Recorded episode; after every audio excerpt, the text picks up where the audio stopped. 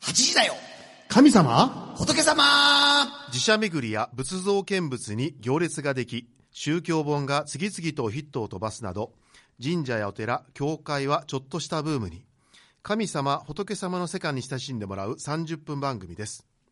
今週のこの番組は各種水道工事のことならお任せ大城工業所さん京都三十三間堂におふかしや遊心を開店されましたデミックさんそして学びは一生の宝寺子屋蓮子庵さんが支えてくださっています DJ は尼崎貴船神社宮司の枝正助ともうすぐ春ですね。東谷庭町にあります、上岸住職の広林光信と。えー、関西学院中学部で真面目に教師と牧師とポンをしております福島明とアシスタントのまさみです。こんばんは。こんばんは。早いですね。いやいやいやいやいやいや。いやいやいや、ずっと考えて何しよう、何をしようかなと思って。あ、この前の園田公民館お疲れ様でした。あ、もうだいぶ前でしたね。だいぶ前ですよこれああ、なんかもう春が来るからもうなんかもう。浮かれてはりますねはい、ウキウキで。はい。いいですねお元気ですかお元気そうではい。えポンさんどどうですかー元気ですよあ、そうですかはい。真面目にって。真面目にはいはい今はこの間ね卒業シーズンそうそうあのこの間娘が高等部を卒科学の高等部を卒業したんですけどおー早い上田さんが卒業式終わってからちょっと時間があったので、ポンさん電話したら、ん今いるよって言って、あのだから中学部の本部棟の特別室、そこに療養室ねそう行かせていただいて、うんうんあの紅茶ベッをドでねごちそうになりまして、ああ、そうですか。はいいあやいそうや。ありがとうございましたいやいやあの真面目にやりましたから、ああ、はいエラさんもお元気ですかどないですか僕、あ元気ですよああ、そうですか。はいはいまさみさんははい、元気です。はい、あの参ります。頑張はっい、頑張って、坂か活動は。大丈夫ぼでちすぼかちです。はい、わかりましたワ。ールドカップはい。はい、えー、では、ちょっと調子が、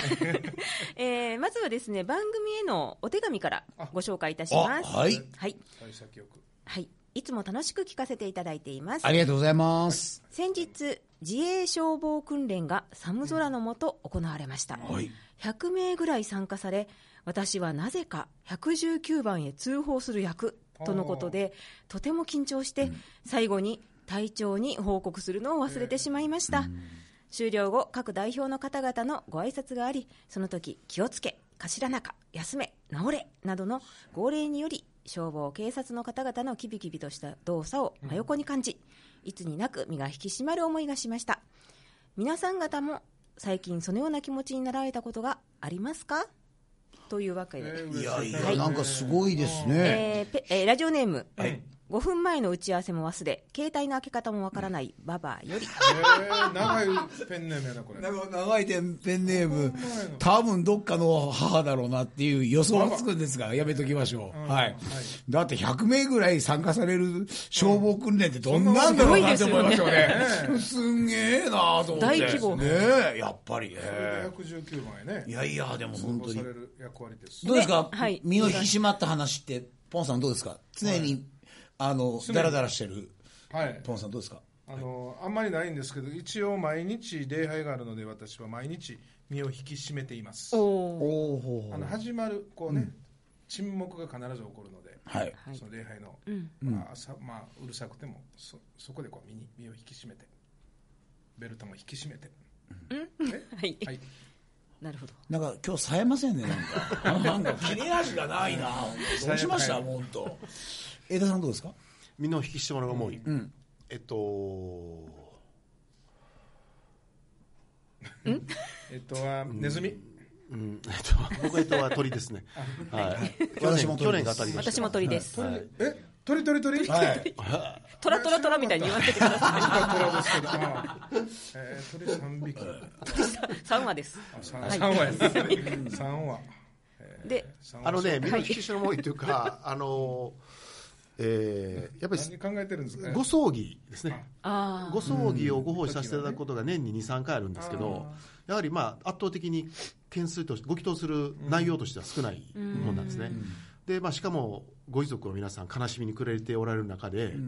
えーまあ、我々がいろいろとご奉仕させていただくっていうのはすごく身が引き締まりますね、はい、あの絶対粗相はあっていけないし、でも粗相はあっていけないけども、あのまあ、新総裁ならではの、えーお見送りの仕方がやっぱあると思うので、それをできるだけ演出したいな、演出するっていうかあのそういう環境を作りたいなということですごく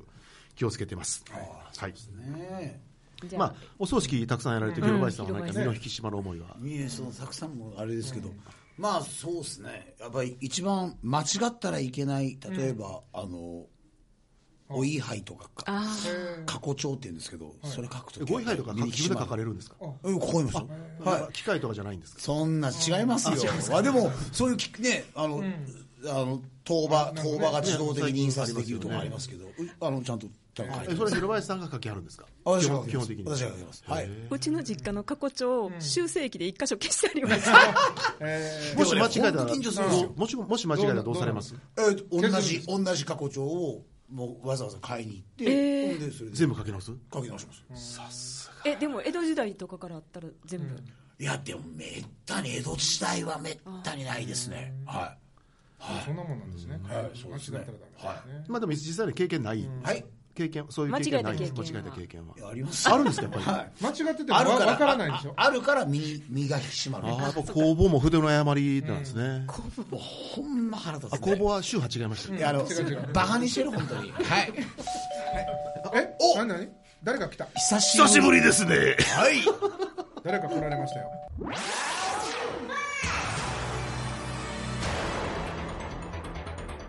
突然ですがここでニュースです西宮市にある熊野神社から賽銭500円を盗んだとして兵庫県警西宮市は1月13日窃盗の疑いで無職の80歳の男を現行犯逮捕しました同じような被害に遭っていた尼崎市の神社の男性神主36歳がおよそ2キロ尾行した後別の神社で犯行を確認し取り押さえたものです逮捕された男はギャンブルに使うため盗んだと容疑を認めているということですいやねこれ1月すごいわ確かにね、これ全国私たちネットでね。おお互いの話題になりましたよね、ええ尼崎市内の誰が、だどういう。夕方のニュースから突然流れ出して、そうそうそう。で次の日はなんか全国でワイドショーが軒並みうん放送してたんですよ、 NHK の7時の一番のニュースでしたもんね。ほんまに、はいというあの皆様のはい関心の深いこのはいニュースなんですが、はいえー全国ニュースになった話題の神主さんにい本日え、は今日ご登場いただきます。あ、さっきはえピンポンそうだったんや。ーいやちょそれはちょちょ違うとそ思れいまはすピンポンじゃ限じゃ界あピンポ今ン日じゃのギャラは500円はい、えー、尼崎市水道須佐野神社の上村秀次さんです。ようこそ。ようこそこんばんは。上村と申します。いやありがとうございますありがなとんうございまかす有名人に来ていただいてすごいな、ここまでどうして来られたんですかあの、もちろん走ってき ましあ、そさすが。うだ、今のはいい、もうなんか座布団5枚ぐらいみたいな。いやいや、そっかそっかちゃ。んと対応できなかったよすごい、ありがとう、あありがとうございます。 またもう、すごい、あれですね、パッと見、かっこいいでしょ男前で。パッと見いえいえいえ。うちはあの飲み屋さんとか行ったら松坂通りで売ってるんですよ、あー、松坂神桃社、李神社界の松坂通りという。はいいやいや、ちょうど和露天下のね、最後の方、ひげ生やしてはっねえた松坂桃李と似てる。あの、グーさん、ひげは生やしていいんですか大丈夫大丈夫あー大丈夫ですかいいんですか髪の毛も剃らなくていいんですか大きな神社とかだと、あのあはい、ごめんなさい。剃ってはる方はいますかあ枝さんご覧し。あ、ごめんなさい。もう、そのごめんなさい毛の話やりましょう。はい。デリケートなんで。まあ、あの、とりあえず事件のそうですね。ちょ顛末を。ちょっとよかったらすいませんが。わかりました。っと裏話を。はい、あのー話は、あの、去年の9月の話なんですけど、はいあのーその9月に、当社の社務所に、はいあのー事業所のお釣りが盗難事件になりまして、で、ちょうどあの神社にあの防犯カメラをつけてまして、はいそこにばっちりと犯人が映ってました、はい住所っていうのはお守りとかお札とかを分けるための窓口ですそうよでね、すねはいはいそんであおの釣りがなくなったんですそうです、ならうそのちちょうどん玄関のあのドアを開けてもあの鍵を閉めてなくて、うんで境内にあ裏の山のところに掃除に行ってたんですよ、私うんでその5分10分の間にそあのあ男が侵入をして、あ、で侵入したんですはい、ね。それもちょうどバッチリ映ってまして、はいあで出てくるときにそのお釣りの入っている箱をこう持って、箱ごと。箱ごと、そういう経験があったんですね、そそうですでそこであの見てたそうんの男を頭にちょっとインプットしておりまして、顔とかも。はいあ、顔とか服装も全で部。そこは訴えられなかったんですね。あそこはね、もうちょっとあのー迷ったんですけど、あのーまあ金額もちょっとあうのん少額ですし、うんあのーおそらくまあ取り調べが来てもあの見つからないなと思ったので、はいはいそこはもうちょっと、あのスルーをしてたんですけど、でまあ、でもい一応その犯人像っていうのは頭にありまして、うんでそれがあの今年の1月の、えー、13ですかね、はい、その時にあのちょうど私が住所にあの、まあ、用事で入った時に住所の外側から不審な男が中をこう覗いてたんですね、お守りを見てるのではなくあの中に誰かこういるいるのがあーちょっとあのー物色してるような感じで、で私そう怪しいと思ってあのー声をかけたんでどうしましたかって言ったら、そしたらあのーその反応もすごい挙動不審な感じで、でそそくさとこう変えていったので、でその時にパッとあの9月の時の映像が頭に蘇ってきまして、でまあ顔とその服装もちょうど同じような格好をしてまして、でまあちょっとじあの時間も2時過ぎぐらいちょっとあの空いてる時間だったんで、ちょっと母親にあの怪しいのがあの、うんいたからちょっと行ってくるわっていうことで尾、行された。はい、でもう携帯スマホ一つ持ってで後ろからこう最初も歩いてたんですけど、うん向こう自転車で乗って、はい、来てたの自転ででそれをあの後ろから尾行を始めたんですけれどもで最初はあの近く近所の人かなと思ってたんですけれども、あのーついていくうちにスピードもちょっと上がってきまして、で私ちょっとあの走ってジョギングのような形でついていったんですけど、パッと見たら私あのサムエっていう神社の彼女がよくあの着てるあれを着てバッチリと神社名水尾さの神社って書いて あるあれをつけたんで、まあ、バレるかなと思ったのでそこでサムエをパッと脱いで、であのちょっとあの道路の隅の方にそれを見えないところに置いて、走るちょっとじゃさ寒かったんじゃないですかえっとね、中はフリースを着てたんですけど、なんてもう走ってたんで、あーもう結構暑いか体も、はい、出来上がってる状態出で、来上がってるそれ置いておいて。はい、置いて、でで、盗まれたんですか、それは。 なれなれあの最終的に見つか ったんですよはい。で、でえー追いかけていくうちに、あのーどんどんどんどんうん遠くの方に行くんですね。うちが尼崎ですけれども、はい西に行くと西宮がありますよね。で、その向こう側の方に、どんどんどんどん自転車でこう、行きまして、で、私、まあ、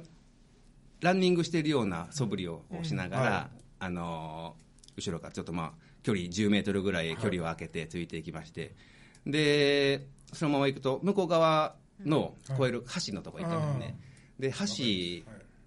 てあの上りはいいけど下りは早く自転車が速くなりますよね、もうそこが一番の、あの ー大変なところで一番マラソンでデッドポイントやねそうちょうど距離的にも、まあ、あの2キロ弱ぐらいいたところでね、西宮まで。そこで見失ったわけですね。一瞬見失ったんです、ははい、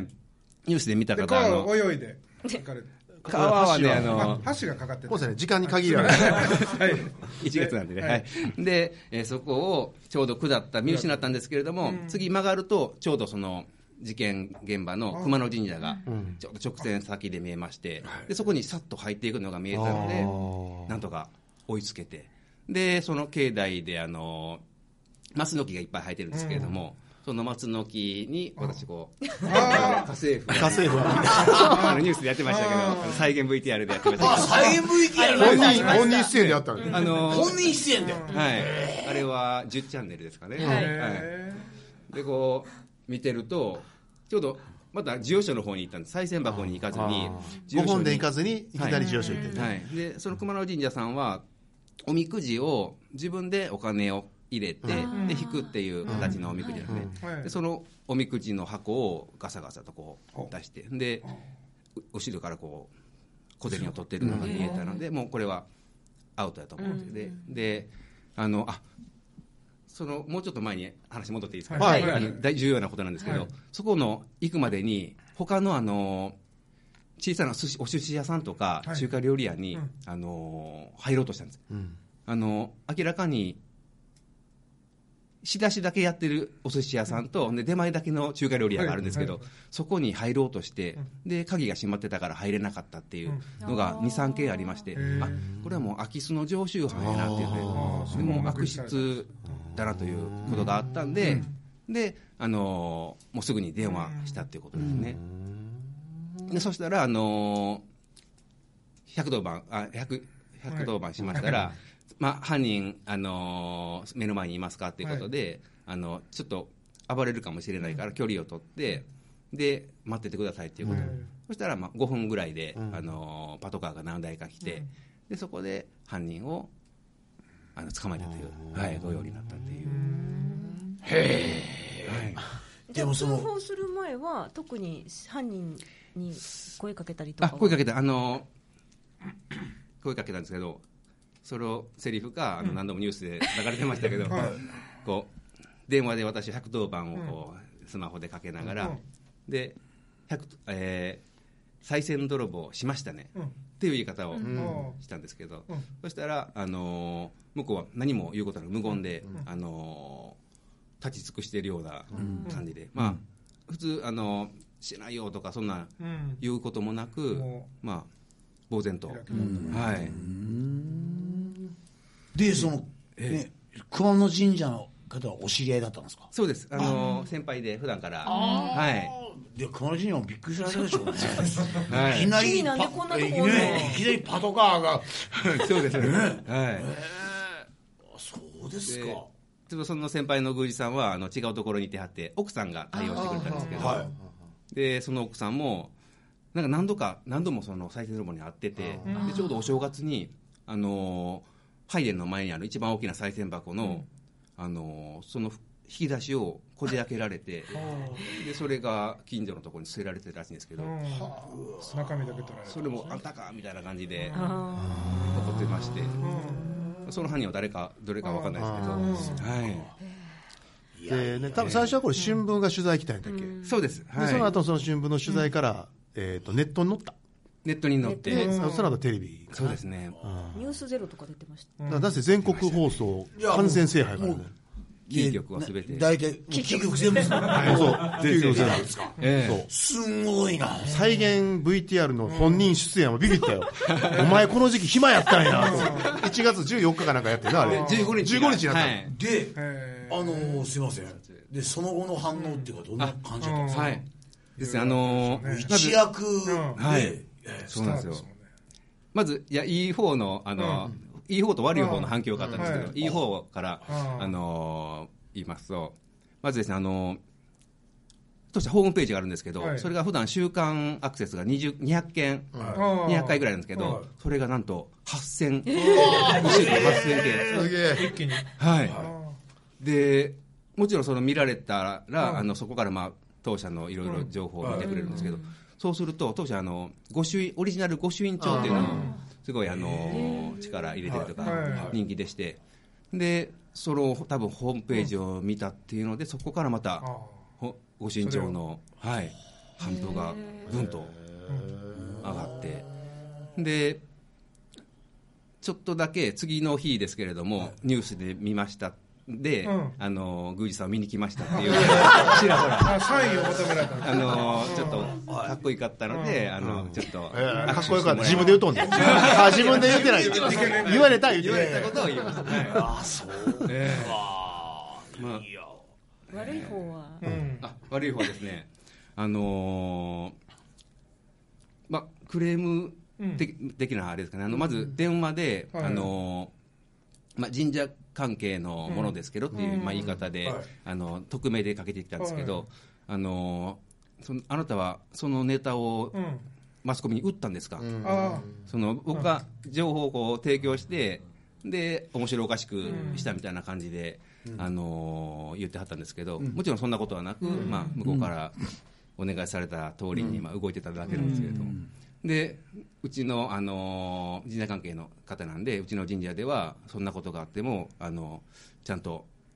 悪いことをした人をあの、すまあ、説得してこれからしないようにして、警察なんかには全くあの通報しませんあそれまで にまあ、そういうあのことももちろん、ね、当社も前何度もありましたけれどうも、ん今回はその、まあ、空き巣とか、で9月に1回あの、来てるということもあったので、はい、これはもう警察の方にまとめ、あの委ねようと思ったので,、でその電話があったのとあとメールでもあのそういった同じような、うんあの調子に乗ってテレビに出るなよみたい な簡単にまとめるとそういう調子に乗ってわかりやすい。面面白くね妬みのねはいいろいろ世の中あるね。いやーすごいな。そりゃそうですね。いプやラスもマイナスも。かね。まあ最後にそしたら水戸スタノ神社さんの紹介をそうですねはい1分ぐらいで、はい、はいそしてあのー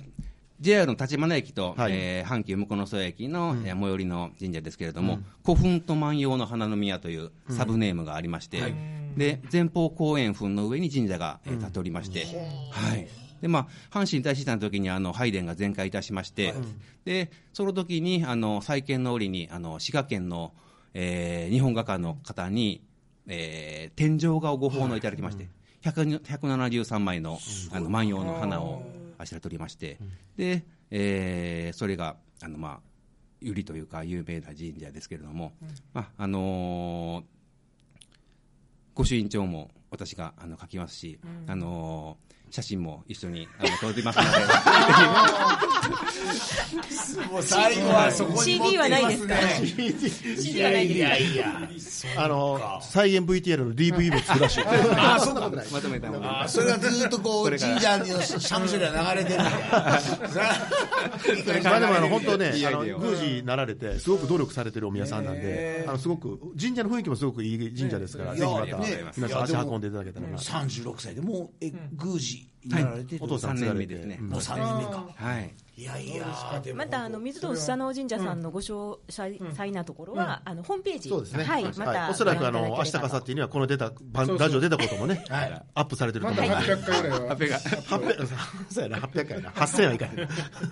4倍ぐらいというわけで、水戸スサノオ神すい社ませのん有名人上村さんでいえいえしいえた。ありがとうございました。ありがとうございましたた。はい。ありがとうございましたはい、どうもありがとうございました。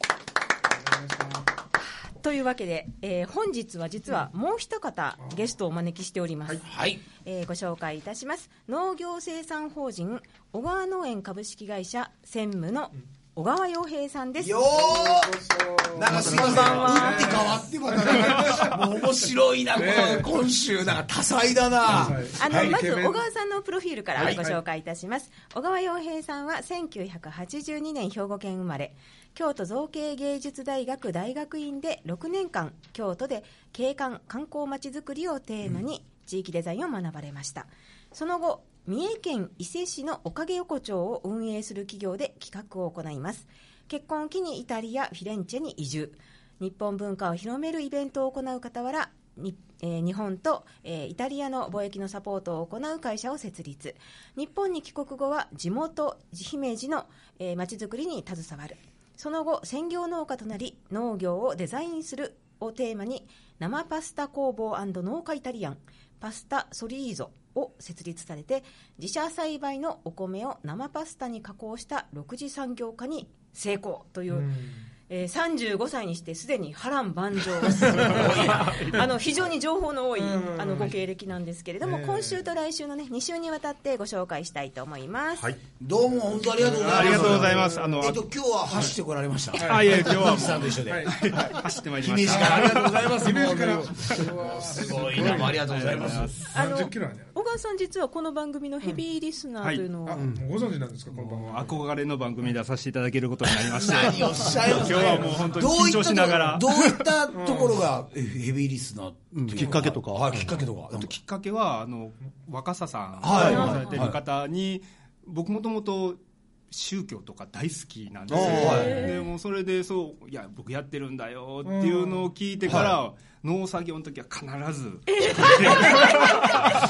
農作業。 BGM 最高なんですこの番組機な農作業、なんかすごい作業、はかどらないような気がする絶。対ね違うもん出てくるんじゃ ん。あれこんなんい浮いたやっねけ？、本当。あと江田さんとご関係が、そうですね、僕はね、あの若狭君のところに小川さんがお越しになられたときに、帰りにちょっとお立ち寄りいただいたのが最初なんです、その時に小川さん一人で来られて、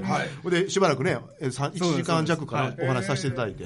で一度、姫路でその街づくり喫茶っていうのをされてて、まあ、いろんな街づくりをされてる方にお話を来てしてもらってるので、若狭さんのおそらく、若狭君ともその時、そこで知り合ってるんですけど。えー来てもらえませんかということで、実は去年、えー行かせていただいたんです、はいあのーあれ、11月でしたかね、そうですねはい、で僕がその講演をする中で、はい小川さんがラジオ番組に出演決定しましたと、勝手に決定して、いな何の話したんですか公演ってや、貴船神社、まちづくり頑張ってるんであ自慢です、自慢。はいはいはい、ということなんです。はあそうですかあいやのすみません先ほどのね、えっとプロフィールの中でおかげ横丁で企画されてたってはいいうことなんですけど、どんな企画だったん ですかえーっとですね、まあ、おかげ横丁に行くきっかけになったのそうですがね、ポンさんにとっては聖地ですもんね。あ、ちょっと待って。え、え、えさんでした。すいません。すいませんはいまあ、伊勢神宮があるっていうのもあるんですけど、あの大学の時にですねこう就職するのに悩んだ時期があって、でちょうどその僕先ほど言ったみたいに、まあ、宗教とかおお寺、神様大好きで、まあ、子供の時からよく父に連れられて神社とか行ってたんですけど、まあ、大学の時にお坊さんになるか、商売人になるかっていう究極に悩んだ時期があったんですですごいちなみに、はいお坊さんだったら何宗とかってありました一応、まあ、天台宗とか。お坊さんらしいお坊さん。そうですね。まあいろいろお誘いもなんあっかたり本して。当になんか嫌味臭い ね、本当ね。は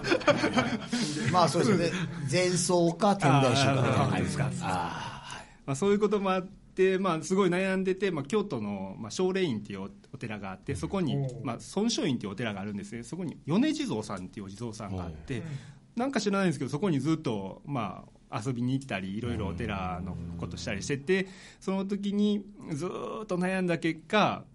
その間をやったらどうやと、こう宗教的なことと、その商売の間やろって言った時に伊勢に行かへんかっていう声を大学の先生にいただいて、それはちょうど伊勢神宮のお膝元で商売されてるし、ちょうどええやんってーいういことできなり仏教から宗教すごい振り幅ですね素晴らしい。いい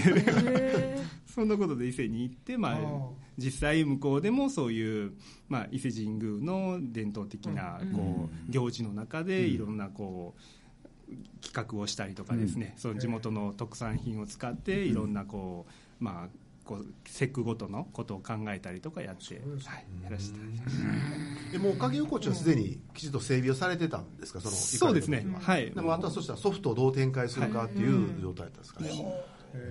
かなりやっぱり本物志向ですので、もう建物ももう外から見たら本物ですけど中も針がドーン入ってたりとかもう全てこだわってやられてますので、そこで売るものも全てにこうストーリーがあったりとか、その神宮様のおかげでっていう気持ちが入ってるっていう、おかげさまっていうことを本当徹底的に教えられた、あの